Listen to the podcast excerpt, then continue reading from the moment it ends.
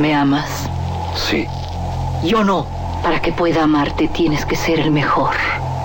En este desierto viven los cuatro maestros del revólver.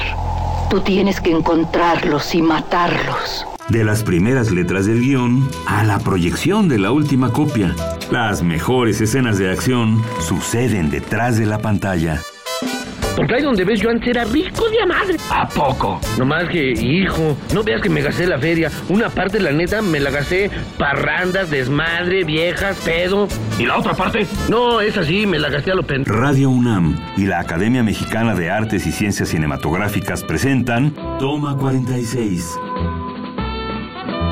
El cine en voz de sus creadores.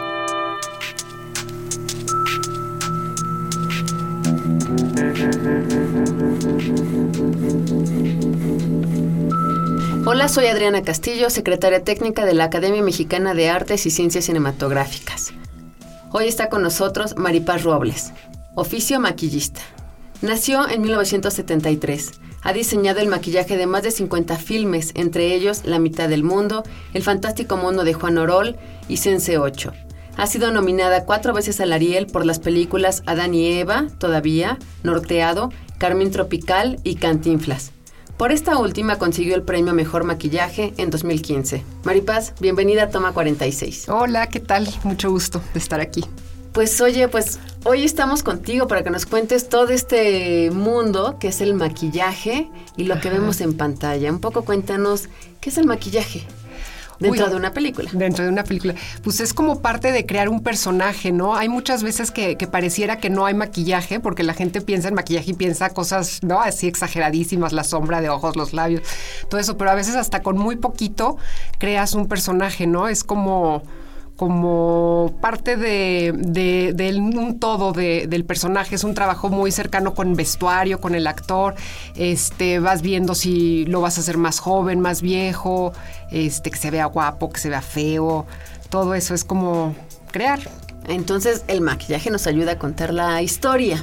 no solamente es verse bien, ¿no? Sino el maquillaje te ayuda a darle exacto. caracterización, lo que dicen. Exacto, caracterización, exacto, te, ayuda como a, contar la historia del personaje, ¿no? O sea, es como parte de eso. Y entonces definen, eh, cuéntanos, cuando recibes un guion, ¿cómo es trabajar el maquillaje para esa película?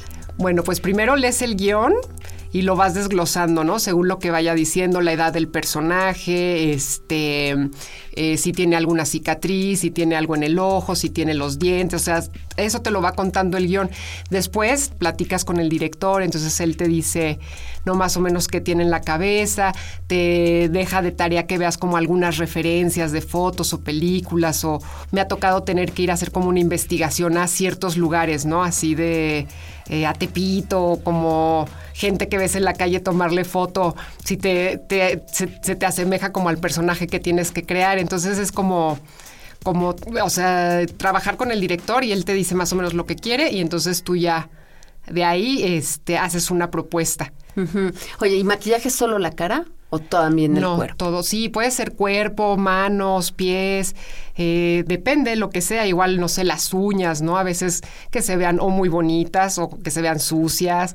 Las manos también, o sea, hay eh, por la edad, ¿no? A veces cuando les tienes que subir la edad a los personajes, pues también es las manos, a veces algún personaje tiene como algo específico en el pie, o en la panza, o en el pecho, cosas así, es como un trabajo de todo, de cabello también hay que hacer, o sea, el maquillaje también hace como el diseño de cabello. Ok, que es peinado también. Que es peinado, exactamente, que a veces como que no lo toman mucho en cuenta, pero también es como parte del maquillaje. Del maquillaje.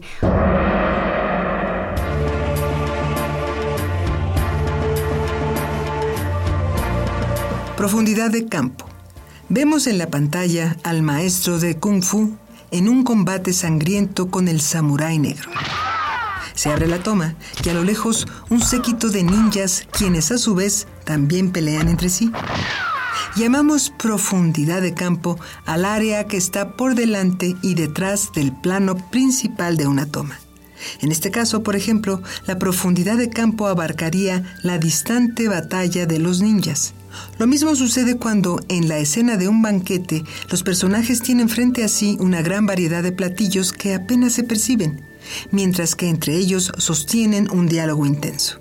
Como no forma parte del punto focal de la escena, a veces la profundidad de campo no se observa con mucha nitidez. Sin embargo, tiene un papel importante en la composición de una imagen.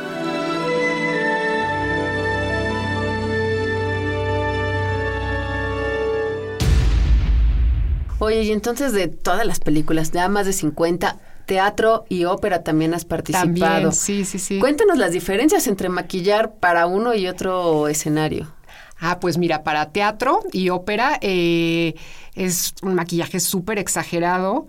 Tiene que, o sea, la distancia la gente tiene que alcanzar a ver el ojo más grande o la boca o cosas así. Entonces es muy, muy exagerado. De hecho, los materiales son muy diferentes a los que usamos en cine, ¿no? En cine es todo lo contrario, tiene que ser como muy realista. Bueno, dependiendo del personaje, ¿no? Porque hay veces que sí quieren personajes que se vean exageradísimos, pero normalmente es como muy natural todo. Si pones una peluca, no se puede ver que es peluca, Eh, todo tiene que ser como muy creíble, ¿no? A veces que ni siquiera parezca que están maquillados. Oye, y a ver, cuéntanos esto de los materiales. Entonces, brochas, pinceles que utilizan. Sí, pues mira, brochas, pinceles, diferentes bases de maquillaje. Por ejemplo, ahora con esto del HD es como en lo que se está haciendo casi todo, que bueno, es, es así se ve hasta el último poro de las personas. Entonces, de, de- de que empezó el HD para acá ha cambiado muchísimo los materiales, ¿no? Sobre todo las bases de maquillaje y eso ya no son como antes, o sea... Antes que eran polvo, líquido. Eran líquidos o en pasta y entonces este cubrías muy bien todas las imperfecciones o cosas así y no se notaba el maquillaje, pero ahora todo tiene que ser súper ligerito. Ahora estamos usando muchos maquillajes en polvo o mucho aerógrafo, eh, cosas, o sea, que, que, que tienen buena cobertura, pero que no parece que estás maquillado. Ok. Pero, pero bueno, pues tenemos que irnos como adaptando. Oye, y en cine, cuéntanos, de- haces- estuviste en Cantinflas, que fue una película de época, el Sí. Fantástico Mundo de Juan Orol, que también es una película de época. Sí. Un poquito cómo ha sido la construcción del maquillaje en estas películas. Ah, pues yo hacer época es lo que más me puede gustar en la vida. ¿eh? Es, es muy divertido porque hay mucha investigación atrás, sobre todo en estas películas que hay como personajes históricos, ¿no?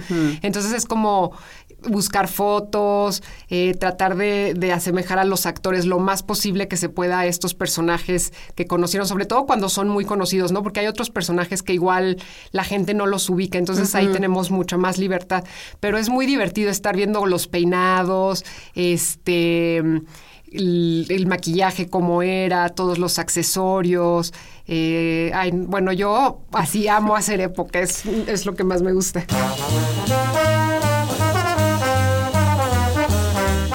A propósito, ¿se aprendió bien su diálogo? Sí, señor. Por cierto que en una de las líneas hay unas faltas de ortografía. Escribe el melocotón con Q y huevo con G. Qué. No, eso no importa, hombre, eso no importa. Sigue escuchando. Toma 46. Como lo va usted a decir y no lo van a leer, el público ni se da cuenta, ¿verdad? Claro, hombre, claro.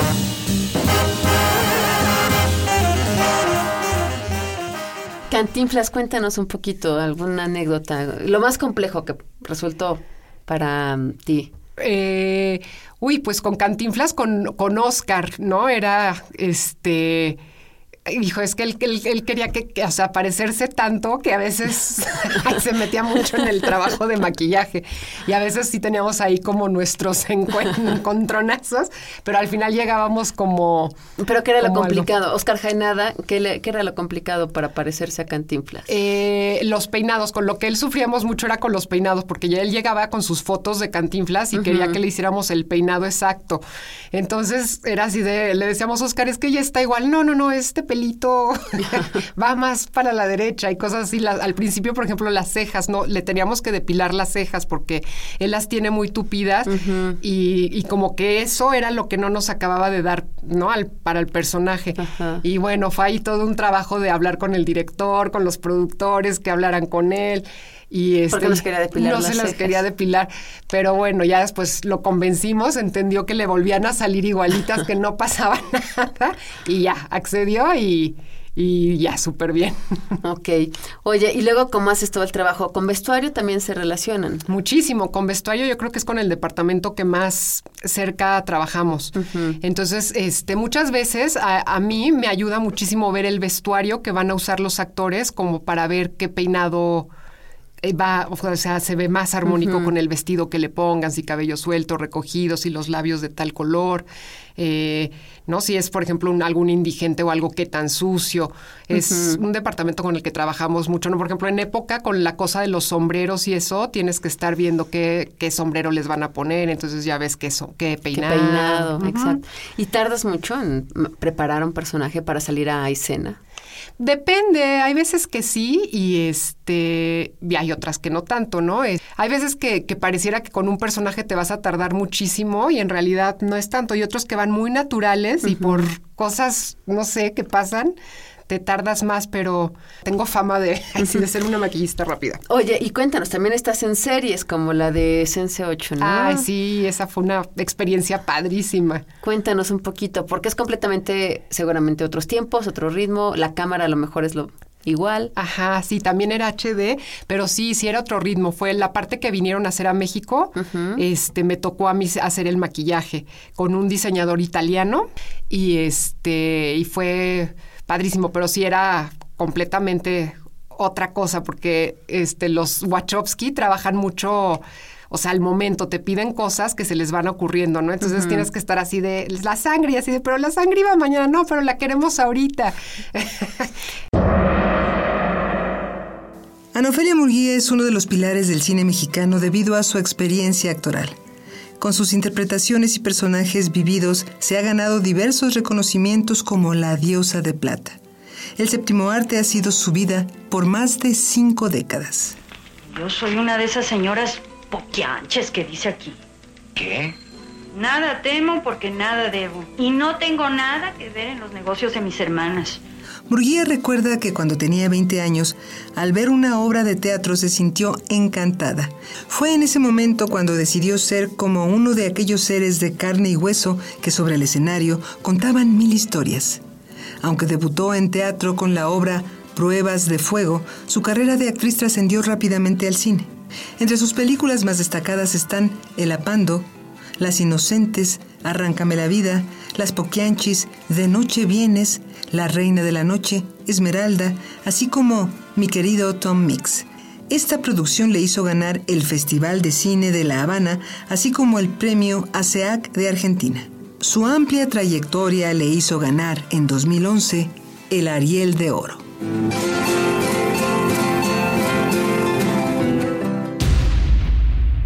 ¿Con cuánta gente trabajas para tener lo que se requiere en el momento? ¿Cómo es tu equipo de trabajo? Pues mira, por ejemplo, hay películas que me las aviento yo solita, ¿no? Por ejemplo, Norteado, me la aventé yo solita. Este, ¿Sin asistentes? Sin asistente ni nada, sí, yo sola, sola. Entonces, cuando son películas chiquitas y pocos personajes y eso, muchas veces voy yo sola. Este, luego, por ejemplo, Cantinflas, ahí sí era un equipo de base, éramos cuatro personas, pero todos los días teníamos de seis a diez personas de apoyo.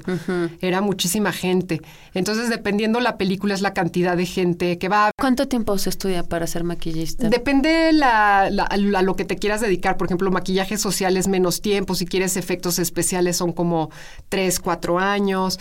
Eh, depende hacia dónde quieras ir, ¿no? Yo de pura casualidad me metí para maquillaje para cine, pero ni siquiera pensé que iba a acabar dedicándome a eso, la verdad.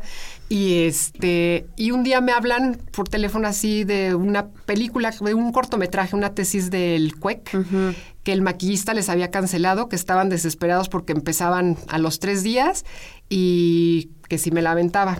Me la aventé y de ahí ya nunca más paré. Y de ahí hasta ahora, y que obtienes el Ariel al, a maquillaje en 2015. Sí. Se nos está acabando el tiempo, Maripaz, pero rápidamente, tienes tres reglas básicas para trabajar en el set.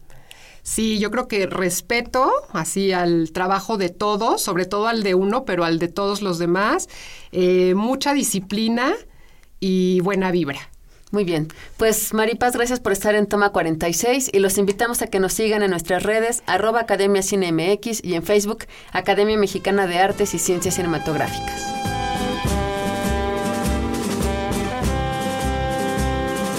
Acabas de escuchar Toma 46, una producción de Radio UNAM y la Academia Mexicana de Artes y Ciencias Cinematográficas. Producción Orlando Jacome. Guión Damaris Vera. Operación Francisco Mejía.